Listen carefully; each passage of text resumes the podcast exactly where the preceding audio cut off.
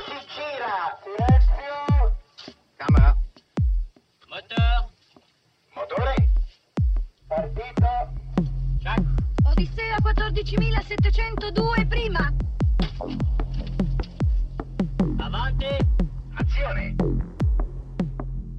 les podcasts de la Cinémathèque.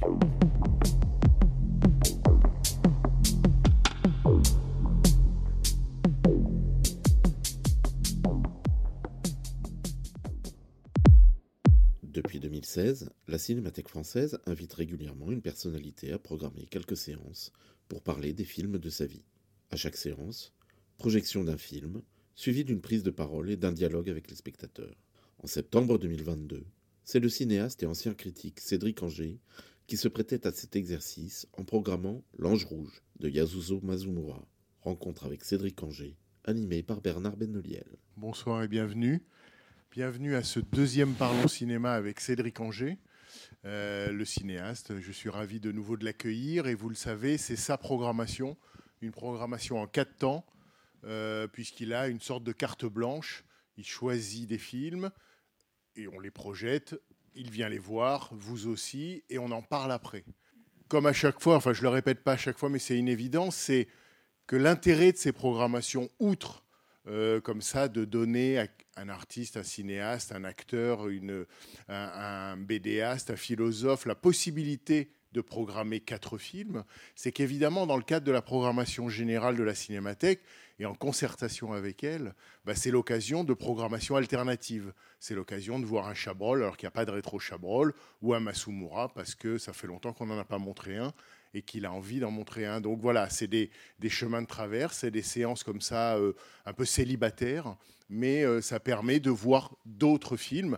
Et le but de la Cinémathèque, c'est évidemment de brasser, j'allais dire, l'histoire du cinéma. La troisième chose que je voulais dire en préambule, c'est que vous allez voir une copie 35 mm euh, du film. Et c'est, je peux le dire, une copie d'époque. C'est-à-dire que le film de Masumura est sorti en France. Il date de 1966, L'Ange Rouge, euh, et il est sorti en France en 69 ou 70. Euh, donc euh, trois ans après ou quatre ans après sa réalisation, il y a eu une copie. Cette copie a été déposée à la Cinémathèque et jusqu'à aujourd'hui, c'est le seul moyen de voir le film. Donc la copie est un peu fatiguée, elle est sous-titrée français, hein, mais c'est du 35 mm. Donc voilà, je voulais vous en prévenir, que ne vous étonniez pas que parfois il y ait quelques sautes ou quelques rayures, mais euh, c'est aussi le charme, paraît-il, du 35 mm. Voilà. Euh, tout de suite, je vais donner la parole à Cédric Anger bah, pour qu'il dise en quelques mots les, les raisons de ce choix. Et peut-être après, je reprendrai la parole peut-être pour dire quelques mots sur Masumura, parce que plus que Chabrol ou que Moki, il y a peut-être besoin de, voilà, de deux, trois mots de- d'explication ou de contextualisation. Bah, la raison, elle est très simple. Euh, c'est, c'est- je l'ai vu une fois le film, je ne l'avais jamais vu en salle, donc j'ai envie de le voir en salle. C'est, c'est- c'est un peu la seule et bonne raison. C'est pas du tout un film de ma vie ou je ne sais quoi, mais ça peut le devenir. Mais euh, parce que c'est vrai En que c'est un temps, film quand qui on a, a vu ce film-là, il y a un avant, voilà, un après. hein. c'est-à-dire qu'il y a un impact euh, dans ce film qui est assez fort et, et- et c'est vrai qu'avant tout c'est un plaisir personnel, je dois dire, mais comme de toute façon un peu toute programmation. Euh, et euh, et c'est un film qui m'avait, euh, j'avais beaucoup pensé à quelqu'un en le voyant euh, qui ne le connaissait pas, qui était douché parce qu'il ne connaissait pas ce film et je pense que ça lui aurait beaucoup plu parce qu'il y a plein de choses exacerbées. Donc Jean Douché, qui, était, voilà, qui avait un ciné-club ici, entre autres, à la et qui Cinémathèque était française. évidemment fou de Mizoguchi et c'est intéressant parce qu'il était euh, assistant sur la rue de la Honte. Et ça n'est pas inintéressant thématiquement, ça n'est pas inintéressant même euh, dans la manière d'utiliser le, euh, je dirais, l'écran large. Enfin, c'est pas inintéressant de savoir ça, je dirais. Et je pense que Douchet aurait, euh, aurait beaucoup aimé ce film. Euh, après, voilà, c'est. Je pense pas que ça serve à grand chose d'en dire beaucoup avant. Il faut juste avoir le, garder un peu d'énergie pour parler après. Euh, en deux, trois petits mots, donc euh, Masumura, c'est un cinéaste qui est né en 1924, mort en 1986. Euh, à l'âge de 20 ans, il s'inscrit à l'université de Tokyo, donc on est dans l'immédiate après-guerre, Seconde Guerre mondiale, et il fait deux ans d'études de droit que visiblement il ne termine pas. En, en 1947, il, entre à la Dai, une, euh, des, grandes compagnies de cinéma japonaises. Et il y entre euh, visiblement euh, parce qu'il a besoin d'argent, parce que bon, il cherche et sa voie et, un métier ou en tout cas du travail. Et en même temps qu'il entre à la Dai, il commence. C'est un intellectuel. Il, fait des études de philosophie jusqu'en 49. Visiblement, il les termine, puisque, d'après Jonathan Rosenbaum, il aurait écrit une thèse sur Kierkegaard. Et puis, euh, au début des années 50, il part en Italie, il obtient une bourse, et il va étudier le cinéma au Centro Sperimental de Rome. Euh, et il ne revient au Japon qu'en 1954. Euh, en 1954, c'est là qu'il devient effectivement assistant réalisateur de Mizoguchi sur ses derniers films et aussi assistant réalisateur de Kon Ishikawa. Et à partir de 1957, donc, il commence, il devient euh, cinéaste, réalisateur, avec un film qui a beaucoup marqué les, les spectateurs et cinéphiles japonais, dont Oshima en 1957, qui s'appelle Les Baisers.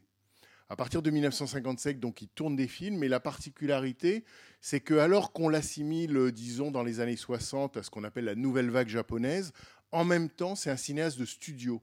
Il fait quasiment, euh, enfin, jusqu'à la faillite de la DAE en 71, toute sa carrière comme en quelque sorte cinéaste salarié dans un studio. Et c'est là qu'il enchaîne les films, puisque jusqu'au début des années 80, il aura tourné, je crois, plus de 50 films. hein. Donc c'est quelqu'un qui produit, réalise énormément, tout en ayant à l'égard des studios et du cinéma un regard euh, critique, ambivalent, euh, compliqué. Voilà. Euh, L'actrice euh, que vous allez voir dans le film, qui était un peu son égérie, sa, sa- Marlène à lui, Ayako Wakao, il a tourné 20 films avec elle. Euh, et au moment où sort le film en France, en 69, quand on lit l'entretien dans les cahiers du cinéma, un des rares entretiens de Masumura en français dans les cahiers du cinéma, vu ce qu'il dit d'elle, on comprend qu'ils sont brouillés et qu'ils vont plus tourner ensemble, mais ils ont eu le temps, entre autres, d'en faire 20, et dont celui-ci.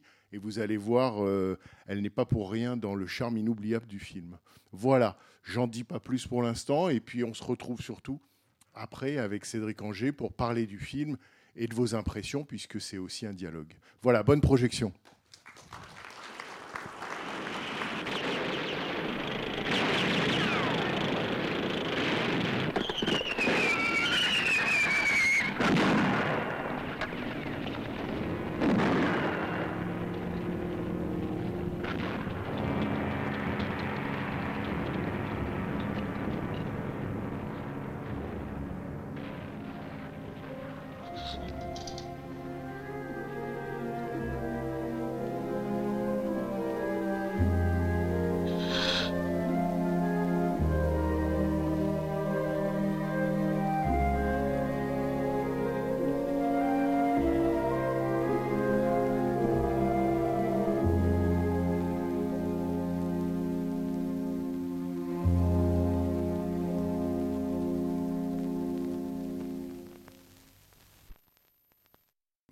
On pourrait commencer par la chose suivante, à savoir est-ce que toi, en revoyant le film, d'abord peut-être pour la première fois sur grand écran, Oui. euh, tu as retrouvé les raisons de ton choix ou tu as, re- tu as recoupé les émotions que tu avais éprouvées lors de la première vision et, et quelles étaient-elles? Qu'est-ce qui fait que tu as eu envie euh, de montrer ce film-là en particulier? On, on le ressent davantage évidemment en salle, euh, puisque c'était, c'était, ça ne l'était pas. euh, en, fait, le film est assez, euh, euh, je trouve, assez troublant pour plein de raisons. Euh, et c'est vrai que c'est un, c'est un film qui, qui fonctionne par des choses euh, presque contraires. Enfin, il y a un côté euh, Cendrillon dans le sang des bêtes, quoi.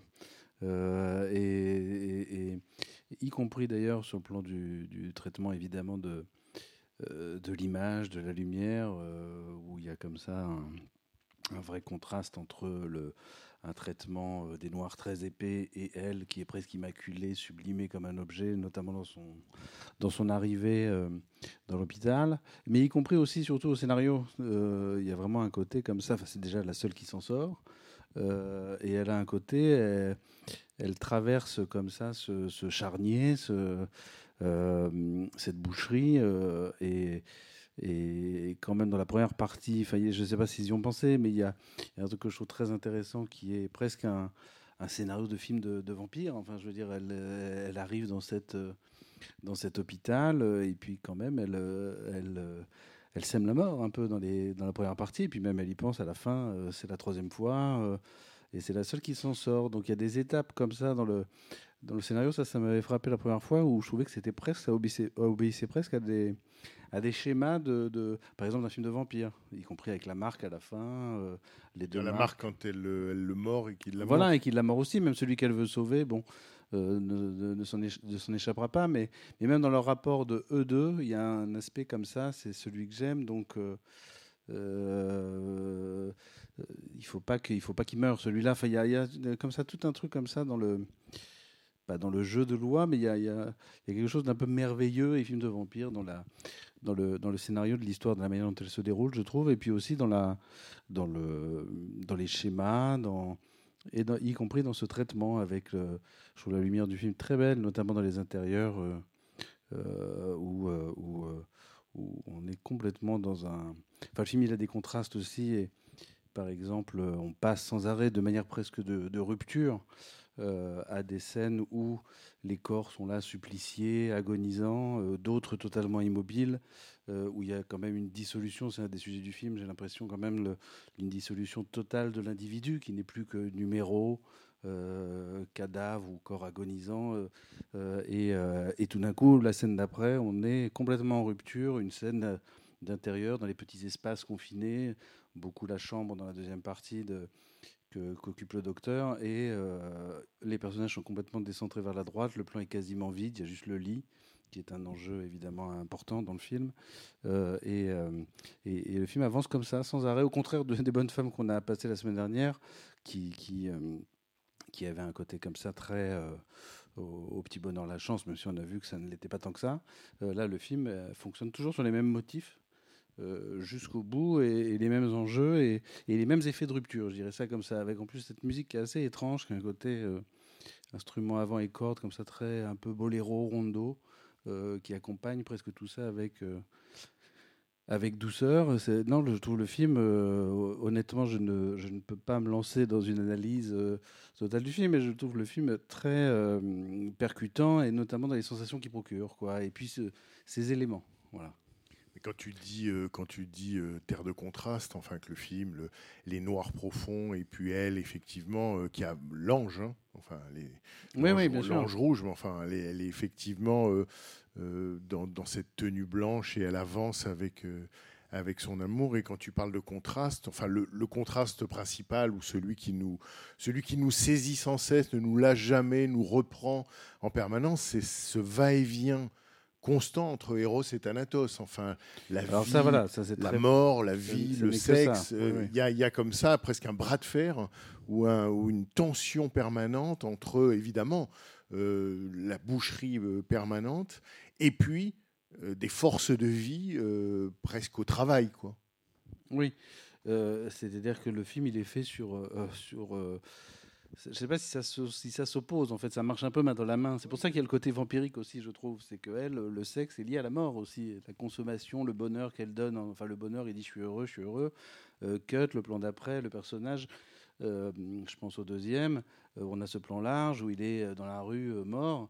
On a, pendant un instant, on se demande évidemment ce qui s'est passé, si c'est pas elle qui l'a tué. Et de toute façon, quelque part, c'est un peu elle qui l'a tué, puisqu'il lui a, lui procuré un, un plaisir dont, elle, dont il pense qu'il ne reviendra jamais. Donc, c'est- c'est- le film est complexe sur ce rapport mort, et, hum, mort et sexe, notamment, avec surtout elle, cette idée, là encore un peu Cendrillon dans le. Euh, dans la boucherie, euh, cette idée de la fleur de cerisier euh, qui n'est là pour qui, Son qui- nom, son prénom. voilà, qui ne vit, qui ne vivra, qui ne veut vivre que mourir jeune. C'est la seule qui meurt pas. Elle veut mourir jeune. C'est et, et- et elle a ce truc où ça devrait, elle devrait vivre que deux trois jours. Et puis finalement, elle, elle, euh, elle n'a pas peur de la mort et finalement, ça ne la touche pas, quoi. Euh, mais par contre, on pourrait vraiment envisager le film, ce qui n'est pas le- ce qui mute grâce à cette histoire avec le docteur, quoique, mais comme une sorte d'ange de la mort aussi. Et c'est pour ça que je dis d'un point de vue scénario, il y a quelque chose d'un scénario presque de, de, de- de vampirisme. Quoi. Et, euh, et je dis ça aussi parce que j'ai vu euh, ce film, je l'avais vu une fois. J'ai vu aussi Tatouage qui est tourné, je crois, la même année. Euh, la bête aveugle. Et puis il y en a un que j'avais 69. beaucoup aimé, c'est L'Enfer des supplices, où on a, un- ce qui témoigne d'un tour d'esprit d'ailleurs particulier, où on a un, un interrogatoire euh, n'est- d'une jeune femme qui n'est plus, euh, pour vaincre ses résistances, ce, n'est plus par la force, mais c'est par le sexe et le désir. Et, et en la torturant euh, par le sexe et le désir, euh, on finit par la, Par la faire avouer. Voilà. Et donc ça témoigne de quelque chose de, de, euh, oui, de particulier dans les- dans- dans l'état d'esprit. Mais je pense après c'est aussi l'influence de parce qu'il l'a adapté. C'est vrai que Mizoguchi d'ailleurs l'avait adapté aussi. C'est le côté aussi Tanizaki, euh, qui est un écrivain qui a beaucoup euh, influencé euh, l'imaginaire justement sexe et mort de cette. ça ne veut pas dire ces générations de cinéastes, puisque Mizoguchi et lui ne sont pas la même génération, mais qui, va marquer l'imaginaire quand même du cinéma japonais des, années 60 notamment. Mais sur, son rapport, euh, elle, euh, au désir et, aux hommes, c'est vrai que ce qu'elle croise, en quelque sorte, ou ce qu'elle étreint en meurt, et en même temps, effectivement, euh, celui qui, l'homme amputé des deux bras, comme le docteur à qui elle rend sa virilité dans cette, corrida nocturne, la dernière nuit, où en quelque sorte, elle le, en même temps qu'elle le, elle le ranime littéralement, elle le, elle leur redonne, elle leur redonne. C'est comme si leur, tu disais vampire, mais c'est presque une transfusion sanguine qu'elle leur fait. Il y a, y a comme, y a comme un retour de vie par son intermédiaire, euh, comme si avant de mourir, ils, ils étaient redevenus ce, qu'ils étaient. C'est-à-dire que littéralement, le, le- le flux vital passe par la femme. Il passe par elle. Euh, sans elle, euh, le médecin euh, serait resté morphinomane, euh, l'amputé n'aurait jamais connu ce qu'il a connu. On Il y a est quand sur- même on un- est- On est sur des hommes déconstruits déjà, Oui, oui. On est dans tous les sens du terme. Oui, oui, ce sont. ben, D'ailleurs, le- le- il y a un plan au début, vers le début, quand elle entre pour la première fois dans la, dans la chambre du docteur, il n'est filmé que par ses jambes. Oui, oui, il, est, il est Il est sur déjà, il est déjà, ouais. il est, on est- le cadrage, qui, qui sont des cadrages très prémédités, euh, témoigne d'un corps qui, qui est lui-même amputé d'une partie de soi. Quoi. De toute façon, il n'y a pas un mec euh, qui est en forme hein, quand même. hein, donc, euh, On peut le formuler comme ça. c'est- le film est là-dessus. Bon, c'est vrai qu'elle leur redonne. euh, Enfin, surtout lui, elle le remet du côté de la vie et, et du côté. Surtout, c'est le seul moment où ça fait un peu des projets du futur. Enfin, on se dit qu'on. En même temps, on se dit, c'est La la, première fois, quand il, elle envisage, euh, quand il se moque un peu de son nom, Fleur de Cerisier, c'est marrant parce que euh, tu ne seras, enfin, quand, on sera- quand tu seras vieille, euh, alors que normalement ça ne vit que de trois jours. Euh, et à la fin, le seul moment, pendant un, un tout petit instant, euh, dans le Japon en paix, on vivra heureux, enfin ce genre de choses. Et puis bon, évidemment, il y a un bombardement une seconde après. Mais, euh, c'est le seul moment où la durée est envisagée. Donc euh, lui, elle, est quand même un peu du côté de la vie, le travail qu'elle lui fait. Il y a un travail de, de réanimation, et de, mais encore qui n'est pas forcément euh, incompatible avec un, avec un climat un peu fantastique et, un- et une lecture du personnage de manière fantastique. Mais les premiers, enfin même la manière dont, moi j'adore le moment où elle l'emmène à l'hôtel. Le deuxième, là, c'est sa seul jour un peu, euh, sa journée de balade. Et évidemment, elle a déjà pensé, elle l'emmène à l'hôtel. euh, et lui, il est un peu, euh, hein, à l'hôtel?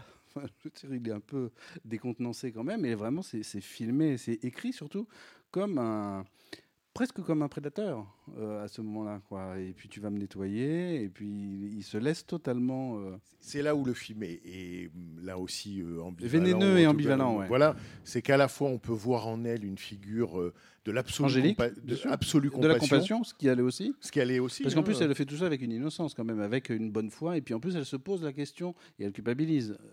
Encore, je l'ai tué. Enfin, encore, je sème la mort, quoi. Il y, y a à la fois cette, cette compassion, il y a ce don de soi, et en même temps ce que tu dis, c'est-à-dire euh, ange de la mort, euh, et celle qui, une fois que tout le monde aura disparu, sera la seule survivante, peut-être déjà morte, ou en tout cas, euh, oui, figure, figure quasi fantastique. Quasi fantastique. Donc c'est là aussi, on retrouve le jeu de contraste et le fait que le film est indécidable, avec le fait aussi que le film, indépendamment d'un message qu'on pourrait dire anti-guerre, mais qui est tellement, euh, j'allais dire, écrasant, frappant, euh, euh, indépassable, qu'on se dirait que c'est presque un film sans message. Oui, oui, je vois ce que tu veux dire. Oui. Enfin, en tout cas, il n'est pas facile à décrypter un message. Il n'a pas l'air d'en. Enfin, on se dit euh, que c'est pas un film antimilitariste, bien qu'il le soit évidemment, mais que c'est pas là son, c'est pas là son enjeu et que c'est, c'est pas son enjeu d'être un film à message. Euh, Non, il est euh, sinon comme euh, parce qu'on retrouve des choses comme ça. Enfin, chez Céline, par exemple, qui n'est pas. je veux dire, il- je pense à la guerre. Bah, au dernier. Le- le- le- le- Enfin, au dernier. J'ai compris. À celui qui a été réédité, qui n'est pas d'ailleurs euh, fini fini, mais Il s'appelle la guerre. qui s'appelle Guerre même, et qui, euh, et qui raconte quand même euh, un mélange justement de, de boucherie, euh, de sexe, avec un personnage féminin euh, qui, se, qui circule au milieu de tout ça, qui cherche à piéger les, les soldats gradés, notamment les Anglais, à un moment, et à les faire chanter avec le mec, le, le personnage principal, en disant tu rentres dans la pièce, tu dis ciel mon mari, enfin moi je dirais ciel mon mari, et puis on, on- on les fait chanter. Enfin bref, le côté aussi crapuleux qu'il y avait déjà dans le voyage au bout de la nuit, avec les deux blessés qui faisaient la tournée des popotes pour, avoir de l'argent, euh, pour toquer aux portes. Mais, euh, mais en dehors de ça, c'est vrai que je ne sais pas si c'est anti-militarisme, mais encore que Céline, ces deux bouquins-là le sont, euh, le film l'est forcément. Après, il a quelque chose, il charrie quelque chose, il charrie des éléments, je trouve, qui sont davantage organiques et sensoriels sur, euh, bon, ok, la dissolution de l'individu et en même temps, je ne sais pas si on peut appeler ça la révolte, parce que ça, je pense aussi au film suivant de lui que j'ai vu, mais la révolte des corps marqués, la révolte des corps suppliciés et le dernier euh, moment de, plaisir et de jouissance. Enfin, comme il dit, on n'est pas là pour parler de cœur, on est à la guerre, c'est le plaisir, parce que, comme il y en a un qui le dit d'ailleurs, parce qu'il y a aussi les autres qui veulent sauter sur les infirmières comme ça, c'est un peu les, les carabiniers. D'ailleurs, il y a presque un dialogue, c'est celui des Il y a carabiniers. les carabiniers de Godard. Oui, voilà, où il y a un moment, il dit on est là pour euh, boire, euh, faire la, tuer des gens et faire l'amour. Euh, et, et- et eux sont aussi dans un truc de, de demain on ne sera plus là. Enfin, finalement, ils sont tous dans un truc au présent, en permanence, et c'est ça qui je, exacerbe les, les sensations et les passions, quoi.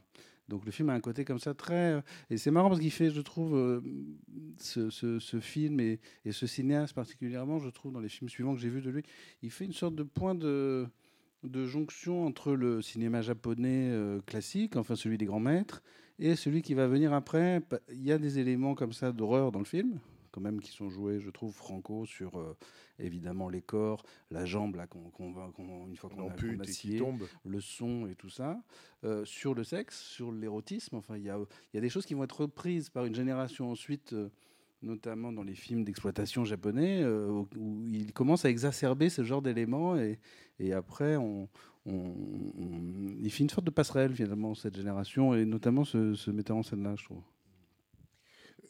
Encore une fois, et après je, vous- donne la parole, j'insistais euh, à la fois avec toi sur cette ambivalence, mais sur aussi euh, ce qu'on pourrait juger comme le, disons, la puissance érotique ou vitale de, la femme ici telle qu'elle est, telle qu'il est posé, et qui est encore une fois qu'une des dimensions du film. Mais j'y pense, euh, et en fait, parce que j'ai lu un entretien que euh, le réalisateur a donné au Cahier du cinéma en 70 et qui est un, et qui est un des très rares entretiens en français avec le cinéaste. Et je vous lis un, un- Ah oui. un passage euh, et puis après on vous donne la, on vous donne la parole, mais parce qu'il il parle, il parle de la, hum, vous allez voir. Enfin, il dit, je ne fais pas tout à fait le portrait. Enfin, il parle en général. Et là, on est en 69, soix- en 70. Je ne fais pas tout à fait le portrait de la femme, mais finalement, c'est la femme qui est l'être le plus humain, n'est-ce pas? L'homme ne vit que pour la femme, traînant son fardeau comme un cheval, sa charrette, pour finalement mourir d'une crise cardiaque. L'homme est anti-humain, alors que la femme agit partout arbitrairement, libre, dit librement n'importe quoi, et est donc extrêmement humaine. C'est donc en prenant la femme comme objet qu'on peut le plus facilement exprimer l'humanité. L'homme est un être complètement dépourvu de liberté, c'est sans doute qu'il n'enfante pas. L'homme est obligé de penser à l'honneur, à la vérité. Mais finalement, c'est un animal qui ne vit que pour la femme. C'est pour ça qu'il est pratiquement inintéressant de faire le portrait de l'homme. Et après, il y a encore un, passage assez, euh, assez fort où il dit, pour moi, l'érotisme même, s'il est très osé, participe d'un esprit très sain. L'érotisme tel que je l'imagine, c'est la qualité inhérente de la créature qu'est la femme.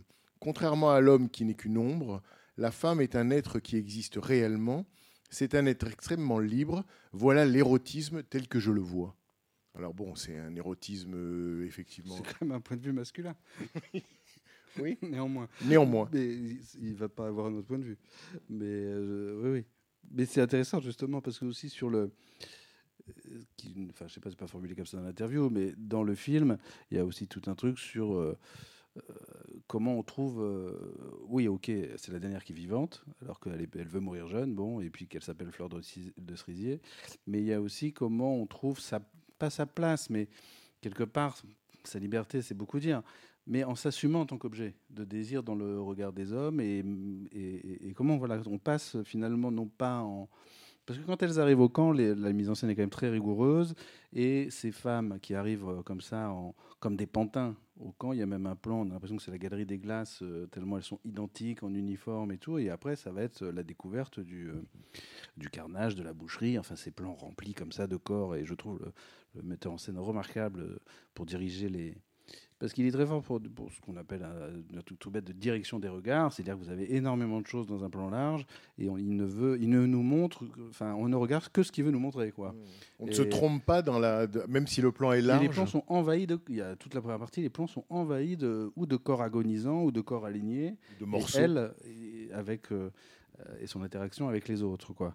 Mais en tout cas, ce qui est intéressant aussi dans son dans son personnage, c'est qu'il y et c'est marrant parce que tu parlais de, il avait trouvé sa Dietrich, tu as dit en, préambule, mais il y a quelque chose de ça, c'est-à-dire que dans les films de, de Steinberg, Dietrich trouve sa liberté en s'assumant en tant qu'objet de désir et en en jouant. Et finalement, c'est là qu'elle finit par avoir le, par inverser le rapport. Je sais pas ce qu'on veut dire, ce qui est un peu la fin du film d'ailleurs, euh, euh, et, et- et- et trouve son, son individualité en passant par le statut d'objet plutôt que de le refuser, puisqu'on est quand même dans un monde d'hommes. C'est ce qui se produit avec l'inversion finale quand euh, il lui permet de s'habiller en lui. C'est-à-dire qu'elle lui Oui. permet de porter mais l'uniforme quand et qu'elle euh, commande. Et puis oui, mais elle dit quand même qu'elle préfère être femme. Hein? Oui. oui, oui. Elle revient à son statut initial. Est-ce que vous avez des, des remarques ou des réactions, des questions euh, liées à la découverte ou à la revision du film? Oui, monsieur, là. Ben, moi, j'ai beaucoup aimé, j'étais assez impressionné, en fait, surtout si on essaye de replacer ça dans, l'époque et dans le genre, en fait, plutôt des films de guerre, entre guillemets, bien que probablement il est un peu difficile à classer, euh, ce film-là. Euh, je pense que si on essaye de mettre ça à côté de, des films produits aux États-Unis euh, sur la même époque, les, guerres du point de vue du vainqueur à l'américaine, etc., on est face à vraiment un film assez extraordinaire euh, où il y a une critique effectivement euh, de la guerre, euh, pas forcément effectivement de- des militaires, mais de, la guerre, de cette guerre-là, et, aussi à une place de la femme effectivement dans, le film qui, à mon avis, est quelque chose de complètement inédit si on, on regarde ça dans les films militaires de la même époque, ou alors euh, j'ignore complètement ce qui serait équivalent.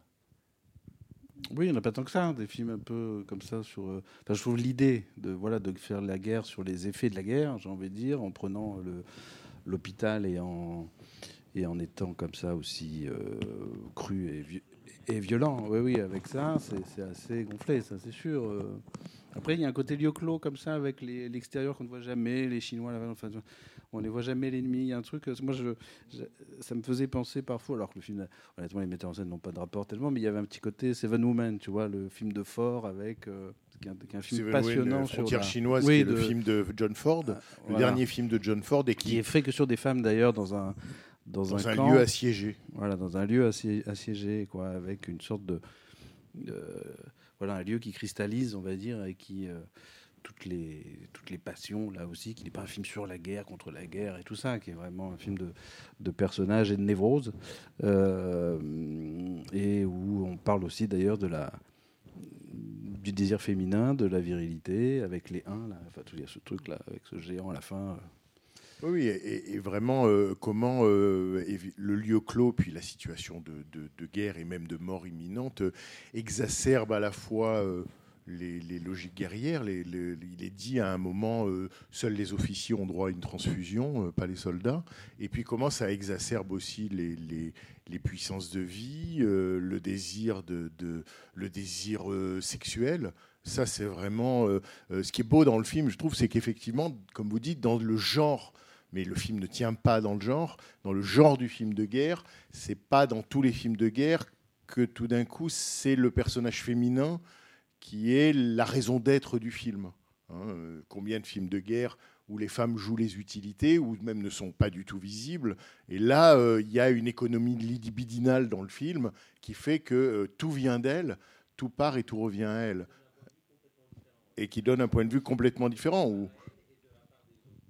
Mais peut-être aussi parce que pour le cinéaste qui était très critique à l'égard, qui était très critique à l'égard du Japon, j'allais dire sinon ancestral, du moins historique, pour lui véritablement, pour autant qu'on puisse comprendre, parce que euh, c'est un homme en colère. Donc quand il donne, par exemple, cet entretien que dont je vous ai lu, c'est presque la partie la plus compréhensible de l'entretien pour un occidental. Il y a des moments où on n'est pas totalement sûr de comprendre de quoi il parle. Mais, euh, mais entre autres, il avait à l'égard du Japon historique une, une réelle colère qui était liée à, à cette obligation, ce que lui aurait peut-être, je ne sais pas comment appeler, mais disons la répression masculine, la, rétention, la frustration, la résignation, la résignation de l'homme japonais. Il, avait une façon d'exalter l'homme européen ou de considérer que l'homme européen était un homme libre, euh, tout simplement parce qu'il était libre de ses regards, libre de ses mouvements. Et, euh, il disait même euh, il faudrait que le Japon en passe par, une, par une époque européenne ou par une phase européenne. C'est-à-dire que peut-être que le film est raconté du point de vue féminin pour montrer à quel point l'homme, japonais, alors dans une situation de guerre euh, et, sous l'Empire, est, est dans une situation absolument corsetée. Et que peut-être l'homme qui n'a pas de bras euh, est aussi euh, l'expression de, de l'impossibilité pour l'homme japonais d'accéder alors, est-ce que je ne sais pas comment le formuler, mais disons à son, à son être là, quoi, à, son, à, ce à quoi la femme, tout en ayant un statut d'objet et absolument pas enviable, accède, semble accéder, elle en tout cas, la figure féminine plus facilement et presque le donne aux hommes qui sont incapables de l'attraper ou de le saisir. Si ce n'est par la violence, le viol ou le- ou le butin de guerre. Vous parliez de, de cet homme corseté, mais elle aussi est assez euh, dans le sacrifice, dans le, dans le retrait, en fait, j'ai l'impression. Enfin, il n'y a pas que l'homme, elle aussi. euh, et d'ailleurs, un sacrifice qui est. Enfin, elle est vraiment. Elle se sacrifie, j'ai l'impression. Il y a quelque chose d'inutile. Enfin, euh, j'ai l'impression qu'il y a quelque chose comme ça, du, du sacrifice inutile euh, quand il parle d'elle. Il n'y a pas que Je sais l'homme pas si tu voulais dire corseté. Je pense pas que je voulais dire l'homme corseté au sens. elle me semble pas beaucoup plus libre, en tout cas. Eh, pardon? Non, mais euh, en tout cas, elle, elle s'en sort, elle est vivante. Euh, euh, et je pense que par rapport à ce que tu disais sur l'homme japonais, je ne sais pas, c'est l'impression, parce que j'ai l'impression que le film est aussi un peu fait là-dessus, sur, euh, sur le, comment, dans une situation voilà, de, de crise, euh, enfin, où l'individualité se dissout, parce que je trouve que le film est vraiment fait là-dessus. Puis il y a beaucoup de numéros, on liste les numéros des, Plaques, qui, des numéros, voilà, plaques qui tant de cadavres du choléra, tant de blessés, 200 blessés aujourd'hui. Il y a tout un truc comme ça sur la liste, entre guillemets, des, des soldats. Euh, tout d'un coup, eux ont droit, euh, en fait, qu'à deux sensations qui sont plutôt la souffrance, j'ai presque envie de dire, tout d'un coup, exacerbée, pour se sentir euh, quelque part vivant quand même, ou ce qu'elle leur permet, le sexe. Enfin. euh, un, dernier, un dernier moment, mais qui évidemment est paradoxal, puisque comme on ne retrouvera plus un moment aussi nirvanesque, j'ai envie de dire, on a, euh, on n'a plus qu'envie de mourir après. Quoi. Il y a un côté, c'est la jouissance, si elle est ultime et qu'on sait qu'on n'en aura pas d'autre, parce que vu le vu l'état du monsieur, ça, paraît compliqué. euh, forcément, c'est la, la, dernière fois. Oui, l'homme, l'homme dans le film, enfin les hommes, enfin l'homme au sens générique, euh, a l'air beaucoup plus monolithique et finalement handicapé entre guillemets que le personnage féminin qui, tout en étant elle-même, comme tu l'as dit, d'une armée d'automates euh, et elle-même sanglée ou objectivée, elle a l'air plus labile. Elle a l'air d'avoir plus de, j'allais dire, euh, dans son dans son domaine, elle a plus de- de- d'ambivalence, de, possibilités presque de jeu. Euh, alors que les hommes sont contraints à un scénario qui les oblige du début à la fin. Et puis elle trouve, elle, ce qui quand même peut, enfin, qui est intéressant. Je veux dire, c'est qu'elle trouve sa place et son rôle et son après le viol et après la tournante. Enfin, je veux dire, la lumière, elle, elle est différente. Là, c'est la lumière. Ensuite, la lumière est elle est- dardée oui, sur tu elle. veux dire quand elle éclaire à la Oui. torche au début, c'est elle qui détient le. Donc le- c'est le film est c'est là où il est euh, complexe. Je sais pas, si ça veut dire complexe, mais il inverse des choses qui sont du coup un peu vertigineuses pour nous. Oui, moi j'ai découvert euh, grâce à vous Mazumura que je connaissais pas, mais j'ai pas pu m'empêcher de penser. euh, et la question que j'ai, c'est par rapport à ces deux autres cinéastes, à, la fois Imamura et Oshima, parce que Imamura, on a vu dans le Ja- Japon raconté par une hôtesse de bar, ou même le dernier euh, qui était en deux morceaux, qui était un peu mythique sur une île au Japon, hein, une histoire assez fantastique. Où on voyait, euh, et presque écolo avant l'heure, enfin. Euh, je ne sais plus le nom du, de Plus ce- noir Oh. Ah, Voilà, c'est ça, profond désir des dieux. Merci. Euh, là, il y a un regard sur la femme et la modernité du Japon euh, qui est très, très spécifique. Il y a un salut euh, vis-à-vis de, de la défaite et une manière de passer au-delà de la défaite par le pragmatisme euh, qui vient des femmes, qui est nettement reconnu chez Ima- Imamura. Et après, quand Oshima filme L'Empire des Sens, il y a un net aussi dépassement du virilisme et de la, du militarisme, bah, avec le défilé du début, euh, par une sorte de, de communion euh, euh, des corps, enfin de, de- qui est un peu comme les deux baisers de, la fin, avec un, lyrisme. Et alors du coup, je me posais la question du point de vue, c'est pas la même génération, j'imagine Imamura et, et Oshima. Oshima est plus jeune. Oshima et Mamura- oui, mais enfin ils sont proches. Plus Quand même, ils sont proches. est Ah oui. aîné, lui. Et du coup, je me demandais si celui-là était euh, plus ancien, et si par exemple, comme vous avez dit qu'il avait été assistant de euh, Mizoguchi, j'ai aussi pensé à Yoshida, qui a été assistant de Ozu, je crois. Et je me demandais par rapport à Yoshida, Mazumura, c'est comment? Parce que Yoshida, il est aussi assez lyrique et très très euh, pictorialiste comme ça. Enfin, je veux dire, il y a des, il y a des plans. Je ne veux pas dire, je ne connais pas très bien tout ça, mais grâce oui, à je, je- je ne vais pas non plus vous donner votre réponse. Mais euh, non, parce qu'en plus, Yoshida, je connais moins honnêtement que les autres. Mais, euh, mais en tout cas, si par rapport à Oshima et Mamura, et Mamura, j'ai l'impression, est plus un cinéaste de la, de la pulsion, qu'elle soit euh, sexuelle ou meurtrière. Enfin, c'est un cinéaste vraiment de la pulsion. Euh, Je trouve à ce compte-là plus de points communs avec euh, Oshima, quelque part, sur euh, le corps euh, devenu objet, euh, les rapports qui s'inversent, même s'il y a une dimension chez Oshima qu'il n'y a pas, en tout cas dans ce film, c'est celle du peu à peu du rituel qui s'installe. Mais j'ai l'impression que Oshima a pu être intéressé par son cinéma, alors que Imamura est plus pulsionnel, plus euh, bestial, quelque part. Enfin bon. Je Jean-François, tu me complètes sur cette question historique ou comment dire euh, des générations, mais disons que j'ai le sentiment et un peu, il faudrait vérifier avec les dates de naissance, ou- mais que Masumura, c'est un peu quelqu'un qui est dans une génération intermédiaire entre Mizoguchi, euh, Ozu d'un côté et Oshima Yoshida. Oshima, euh, à la fin des années 50, il va réaliser un premier long métrage et il écrit un texte euh, euh, très critique et où il désigne, euh, alors après il dira hum, du mal de Masumura, mais où il désigne Masumura comme, justement à propos du film Les Baisers, qui date de 57, comme vraiment euh, un signe euh, critique intéressant, euh, une modernité, que- quelqu'un qui a un regard clair sur la société. Et après, euh, bon, ça s'inverse ou disons il s'éloigne. Mais j'ai le sentiment que Masumura, c'est un peu la génération intermédiaire. Il dit. Il n'est euh, pas la nouvelle vague japonaise. c'est pas la nouvelle vague. Il est assimilé parce qu'il tourne des films dans les années 60, mais c'est des films de studio, alors que, par exemple, Oshima et Yoshida, au contraire, sont vent debout contre les studios et revendiquent un statut d'indépendant. Or, lui euh, dit euh, les studios euh, n'acceptent jamais euh, les scénarios que je leur propose. Euh, je filme les commandes qu'ils me donnent et j'essaye de, bon, de les, de, les, comment il dit, de, de les, de les transformer par mon énergie.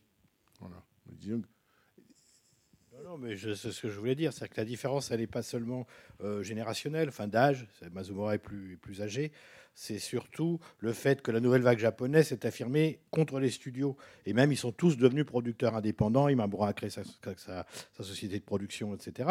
Et Mazumura, jusque dans les années 70, il fait des films non seulement de studio, non seulement des films de commande, mais parfois des films dans des séries euh, dont les autres épisodes sont réalisés, enfin dans des séries pour le cinéma, mais dont les autres épisodes sont réalisés par d'autres cinéastes. hein. Pour le coup, l'homme corseté, c'était lui. Là, Mm. et là où c'est très spectaculaire, c'est qu'il arrive à faire des films aussi singuliers que ça, dans un système et qui est extrêmement contraint. Il a fait beaucoup de films parce que quand vous êtes salarié d'un studio, il faut en faire deux ou trois par an. Il y en a qui mouraient d'épuisement. hein. C'était vraiment une cadence euh, infernale. Et lui ne- n'est jamais sorti du, studio, en fait.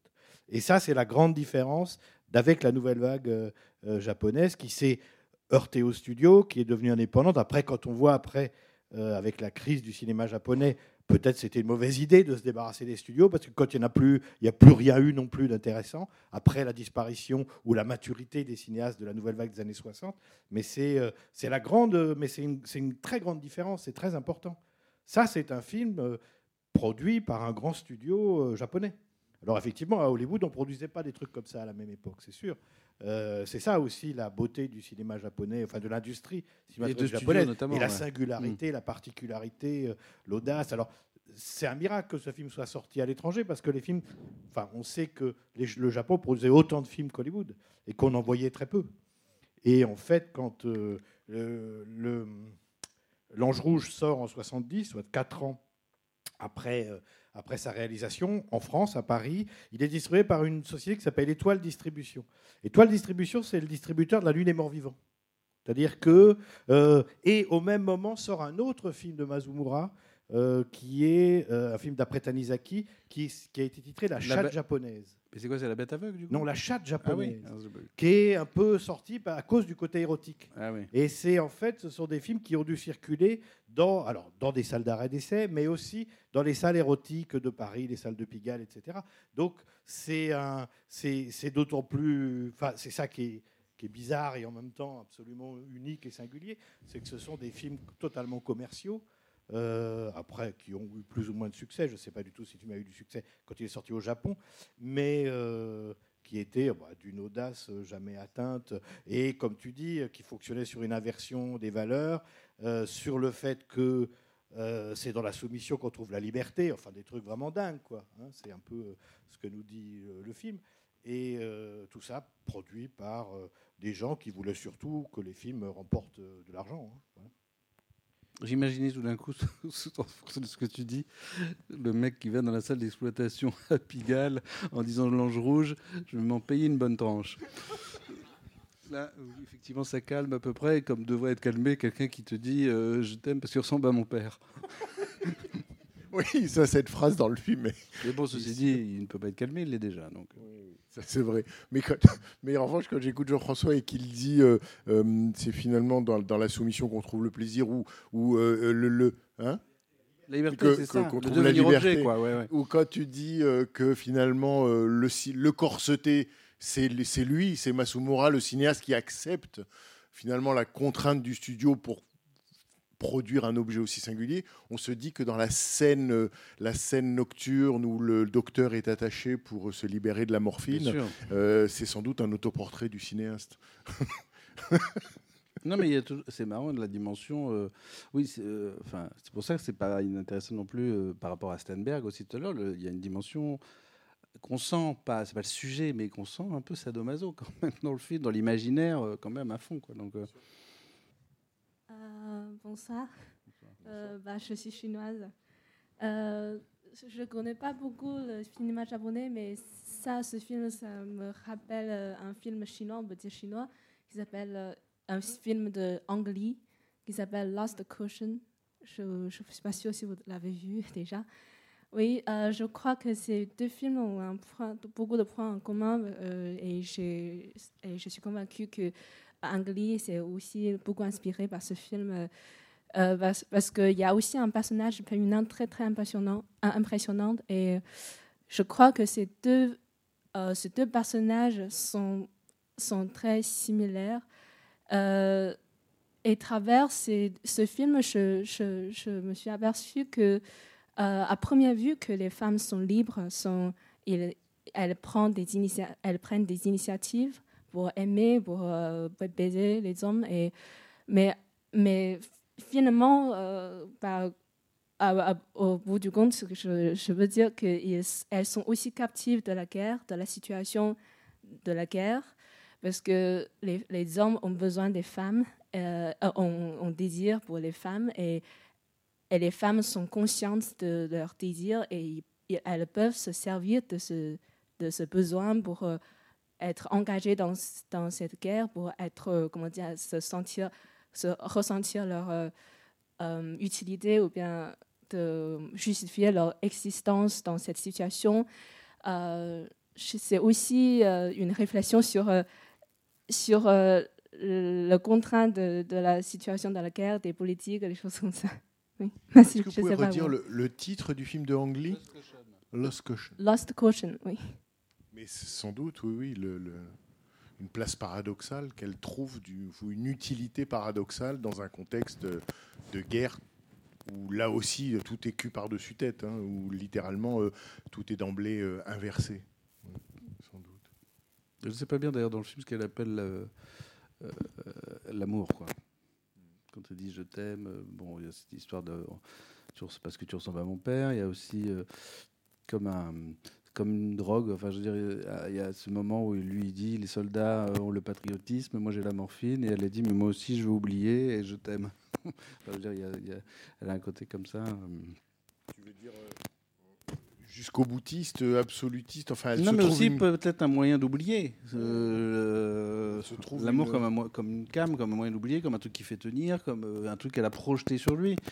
Euh, quand on, s'amusait à, dire tout à l'heure le, fait qu'il était assistant de Mizoguchi et qu'il y a des trucs, il y a notamment un truc, c'est dans ses chants contre chants, euh, je trouve qui est très Mizoguchi, qui est les, les raccords à 180 degrés. quoi. Euh, c'est-à-dire un personnage premier plan, l'autre deuxième plan, qui le regarde dans un champ contre, enfin comme ça, il le regarde, et ensuite le, on passe à 180 degrés de l'autre côté, où c'est l'inverse, c'est-à-dire qu'il y a un, effet un peu de projection du personnage du premier plan sur le deuxième. Quoi. Il y a plusieurs moments, on a ça dans le film, qui est un découpage très euh, que Mizuguchi faisait pour le coup, dans les mouvements de caméra et tout ça, ça n'a rien à voir, mais, mais sur cet aspect-là d'une mise en scène comme ça, très en triangle, avec euh, un rapport de de projection d'un personnage quand il parle à un autre et le raccord à 180 degrés, c'est très Mizoguchi, ça, je trouve, comme, comme découpage. Mais d'ailleurs, le film, je trouve, euh, a, a- je suis pas étonné, mais même sur, ce, sur ce, cette liberté en tant qu'objet et tout ça, enfin, ce- ces thématiques, il y a des choses de la rue de la honte aussi dans le, sur, euh, sur quelques personnages de. le dernier film de Mizoguchi sur euh, des prostituées? Oui, et puis sur, notamment ce qui finit sur une gamine euh, qu'on farde à la fin pour, euh, et qui va reprendre le, qui va continuer quand certaines l'ont arrêté, quand une s'est suicidée, quand voilà. Euh, sur ce que vous disiez, c'est que c'est vrai qu'elle est très impassible en fait. Euh, on ne sait pas bien ce qu'elle euh, ce qu'elle désire et, et quand vous parliez de, de guerre tout à l'heure, j'y ai pensé aussi euh, en voyant le film et je me disais c'est quoi la différence? C'est que dans Guerre, on est du point de vue de Ferdinand, enfin je crois qu'il s'appelle pas Ferdinand, mais euh, Oui, oui. Ferdinand. Là, on est quand même de son point de vue à elle. Depuis le début du film, il y a même cette voix off. Et pourtant, euh, et pourtant on ne sait jamais exactement qu'est-ce qu'elle désire. Et c'est pour ça qu'on ne sait pas exactement si on est du côté de, de la sainte et de Jeanne d'Arc ou de la menthe religieuse. euh, Parce que finalement, euh, c'est ça, qu'est-ce qu'elle dit quand elle dit je t'aime ou qu'est-ce qu'elle veut elle et qu'est-ce qu'elle désire? On ne le sait pas. Et pourtant, on est de son point de vue du début à la fin. Et ça, c'est assez, euh, c'est assez étonnant. Oui, mais je pense que c'est lié aussi au fait qu'on est avec des personnages qui n'envisagent à peine la journée du lendemain. Enfin, je veux dire, et tout le monde a intégré ça dans le film. Il y a vraiment ce côté. euh, c'est, oui, enfin, c'est même, euh, ce sera peut-être jamais, mais en tout cas, euh, on vit aujourd'hui, demain, je ne sais pas si on vivra. Donc c'est vrai que l'idée même de travailler un personnage, souvent, c'est souvent sur un but, un désir, quelque chose qu'il veut atteindre. euh, voilà, là, la question ne se pose pas, j'ai presque envie de dire. Donc, on a de la circulation, et c'est pour ça que je m'amusais à dire euh, le côté Cendrillon qui circule dans le sang des bêtes, parce qu'il se trouve que le film donne un peu cette sensation-là, quoi, euh, par moment, quoi. Mais les autres sont, sont quand même assez lisibles. Enfin, on comprend leurs émotions, même s'ils n'ont pas de but, en effet, parce que c'est, en effet, il n'y a pas de lendemain. Euh, Il y, a des émotions même sur les visages. Euh, on sait quoi, ils esquissent un sourire, le médecin là. euh, on sait quand il va finir par faire une blague, quand il va craquer, quand il va. On arrive finalement assez bien où le, malade au début, le, sa première victime ou son premier, le premier qu'elle a sauvé. on sait en amont quoi. On arrive à deviner. Mais elle, Oui, elle garde son opacité et son Exactement, mystère. Mais et même cette, cette, histoire euh, de, cette de tête, mon euh, père, à aucun moment on en fait un cas. Dire, ouais, on en parle euh, plus. c'est- euh. c'est- c'est, euh, D'habitude, on a une, une phrase pareille, on essaye de, dans un scénario psychologisant, on, on se dit on va l'expliquer. Là, ça, ça participe de l'opacité du personnage. Quoi. On sait qu'elle vient de Tokyo et, et que le médecin ressemble à son père. Mais c'est c'est ça qui fait qu'à la fois on la suit, on, on est absolument euh, avec elle, comme vous dites, et quand même, mais parce qu'en en fait c'est un mystère irrésolu. Quoi. Elle est, un- elle, le- le- Oui, les contrastes ou l'ambivalence dont on parlait. Mais c'est en ça qu'elle me faisait penser, moi, pour moi, à, parce que j'adore ça, les films de, de vampires, notamment de cette époque et tout ça. Et je trouve qu'elle me- elle me fait penser à ça, parce qu'un vampire, il dit une ou deux phrases pour rendre crédible qu'il est réel, et puis après, il- sa vie. Et après, oui, enfin, celle des autres. Euh, je vais passer par euh, la lecture entre guillemets euh, fantastique. Euh, je suis à peu près d'accord avec tout ce que vous avez dit, Bernard et, vous, Cédric. Mais j'ai même envie de dire, je suis aussi en désaccord. D'une certaine manière, moi, c'est un peu, on va dire, une lecture singulière. Je, verrais le film comme entre guillemets une, abstraction, mais tout est là, tout est concret. Euh, c'est pas, de mon point de vue, un film entre guillemets anti-guerre, par exemple. Euh, à la limite, c'est même pas un film pro-guerre, bien sûr, euh, mais c'est la guerre comme un état de fait et peut-être même comme un état de fait euh, euh, continu, intemporel, éternel, à la limite. Moi, je crois que c'est presque traité en ce sens. hein. C'est Japon-Chine, mais ça pourrait être le Japon partout ailleurs, ou euh, même les États-Unis si vous voulez, mais la guerre comme état de fait. Et euh, ce personnage féminin, euh, pour moi, bien sûr, on peut le lire comme le côté vampire, mais moi je le lirais aussi comme un fantôme. Il y a une réplique dans le film, vers la fin, elle dit Oui, j'ai traversé tout ce champ de guerre, etc. Et pourtant, je suis la seule, la seule survivante et j'en suis moi-même étonné, comme si elle avait tout traversé, un labyrinthe, on va dire, abstrait, mental, euh, de ses désirs, si on veut. Mais de mon point de vue, ça, dépasse ça. Et enfin, pour moi, hein, ce film dépasse justement la question du désir et même de l'amour et euh, va vers euh, ce qu'appelle Jean-François, enfin le côté la sexualité. Mais au-delà de la sexualité, c'est- vraiment, de mon, enfin, je crois, un film qui traite de la jouissance. Et là, je vais faire un mauvais jeu de mots. C'est une femme dans tout son parcours. À la limite, si on commence à la voir dès le départ, on peut se dire, à la limite, hein, je ne suis pas tout à fait certain, mais euh, on peut la voir comme une vierge. Et euh, au fur et à mesure de, des, péripéties des hommes qu'elle rencontre, euh, elle découvre sa sexualité. Et donc là, je vais dans mon, dans mon mauvais jeu de mots. Elle trouve son pied au fur et à mesure. Mais à chaque péripétie, on va même dire douteuse, si vous voulez. Voilà. Oui, mais ça, je suis plutôt d'accord avec Bon, ce que ben vous dites voilà. de toute façon. Donc c'est un film, pour moi, cette idée de la jouissance Ouais, et de et c'est s'épanouir en tant qu'objet, mais aussi objet sexuel. Et puis objet, euh, et puis effectivement, elle, elle a l'air plus féminine avec le médecin à la fin qu'elle ne l'est dans les rapports au début, euh, de manière très nette. Euh, même à le premier réveil, elle se réveille une première fois là d'ailleurs où elle est très surprise de se retrouver à poil. Euh, mais à la fin, elle est filmée beaucoup plus épanouie entre guillemets. Enfin, on sent qu'il y a- il y a eu quel- quelque chose de ressenti qui n'était pas le cas au début, puisqu'elle était là pour quand même. Ça commence par la masturbation, donc a priori. euh, Bon, bah, alors on est d'accord. Juste une remarque, parce que je trouve que, contrairement à ce que j'ai entendu, elle est très libre. C'est-à-dire que je pense qu'elle est libre euh, après le viol où euh, elle, fait ce qu'elle veut de, de tous ces hommes. C'est-à-dire que sur le premier soldat qui l'a violée, elle a un peu le droit de vie ou de mort sur lui, finalement. Euh, elle décide qu'il va vivre, bon, même si ça ne fonctionne pas. Sur le, celui qui n'a pas de bras, bon, bah, elle décide qu'elle va lui donner du plaisir. Sur le médecin, qu'elle va le libérer de la morphine. Elle est donc voilà, elle décide un peu ce qu'elle fait de sa vie. Elle est libérée de la peur par rapport à la mort. On a l'impression qu'elle n'a jamais peur de la mort. Euh, à, aucun moment et d'ailleurs elle survit. Euh, et elle est libérée de la morale aussi, je trouve, parce qu'elle elle fait là encore euh, des choses qui me semblent répressives par rapport à l'infirmière supérieure, des choses comme ça. Elle n'est pas du tout dans le côté victime suite à son viol. Au contraire, elle prend, elle prend son destin en main et elle décide d'en faire quelque chose. Donc je trouve que c'est un personnage assez, assez moderne et assez libre. Mais Euh, ça, je suis assez d'accord, mais c'est un peu ce qu'on disait, c'est-à-dire sur l'idée que quand elle arrive, elle fait partie du côté pantin euh, avec les autres, et après, postérieurement au premier viol, c'est pour ça que c'est difficile de dire, la liberté commence. Non, non, mais bien sûr, il y a quelque chose- Mais faut il y a quelque chose ça, de mais- ça dans le film. Mais ça, je suis d'accord, ouais. Mais la liberté et être objet, c'était pas incompatible. Enfin, je veux dire, euh, c'est justement ce que montre le film. quoi. Oui, parce que genre, voilà, deux trois remarques comme qu'elle était enfermée par la guerre, par tout ça, et je trouve que pas du tout c'est la plus libre. C'est celle qui circule même, je trouve, dans les espaces le plus librement. Oui, oui, oui. Et c'est pour Euh, ça que je disais ça dans les plans larges, tout d'un coup, le truc sur la mise en scène, c'est qu'on voit, il axe vraiment sur ça, sur c'est c'est elle qu'on voit, c'est elle qu'on voit bouger, la lumière est sur elle, enfin, il y a tout un truc comme ça où, où c'est exactement diriger notre regard sur ses mouvements à elle, euh, euh, au milieu quand même de, de, de Jérôme Bosch, quoi. Oui, monsieur. Mais c'est, ça me paraît très juste. hein. Oui, oui. Bah moi, pour, pour euh, rejoindre un peu tout ça, moi je trouve en fait que ça me fait penser à une inversion de Justine ou les malheurs de la vertu, parce que tout à l'heure on parlait un peu de sadomasochisme et tout ça. Et pour le coup, euh, moi au début je pensais que ça allait partir un peu dans, dans ce film-là, euh, en fait, où bah, elle essaie de- vraiment de se laisser emporter par sa vertu et de, et de, de s'abandonner en fait, à n'importe qui.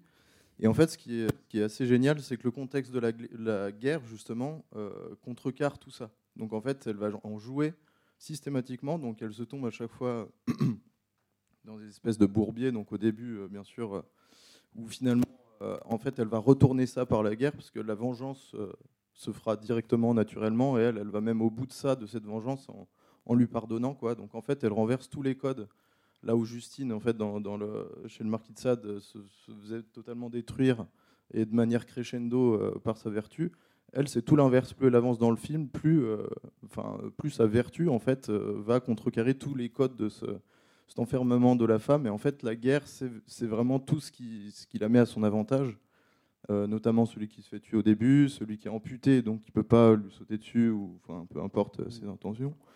Et, euh, et surtout, euh, le, médecin qui n'a qui, a pas sa virilité et qu'elle va, euh, bah, dans un, climax, en fait, lui donner même sa, virilité. C'est la femme qui donne à l'homme sa virilité. j'ai trouvé que c'était l'inversion totale de ça.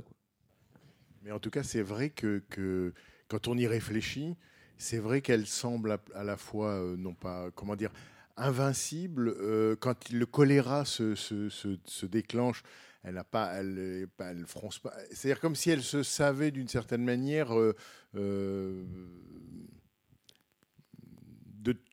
oui, quelque chose en elle s'est délivré ou se, libère dans ce contexte-là. C'est ça qui est fou dans le film, en fait, c'est que, c'est, quand vous le dites qu'on y pense, c'est que, euh, alors que tous les hommes, évidemment, sont contraints ou terrifiés par la guerre, elle, de plus en plus, elle a l'air, j'allais dire, comme un poisson dans l'eau. En tout cas, elle a l'air euh, de circuler avec une liberté et une facilité et une intouchabilité. Elle n'est touchée par rien, littéralement, le choléra, la mort, le- les bombardements. Le... Elle semble invincible. La scène de fin est extraordinaire. On meurt ensemble, ok. Voilà. La scène à la fin avec le médecin, elle est, elle est- elle est très belle pour ça, dans son ton et dans son écriture. Enfin, on meurt ensemble, ok. Oui. Bon, c'est tout. euh. On en Et bien voilà. On en reste là. Donc, on retiendra d'abord que vous avez vu un très très beau film et que donc euh, il va falloir parler au directeur de la programmation pour une éventuelle euh, reprise de la rétrospective intégrale des films de Masumura dans un délai. Hein? Ah, est-ce qu'ils sont tous comme ça? Est-ce qu'ils sont tous comme ça, Jean-François?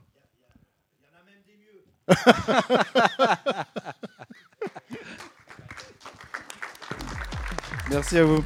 Merci Cédric. C'était les podcasts de la Cinémathèque française.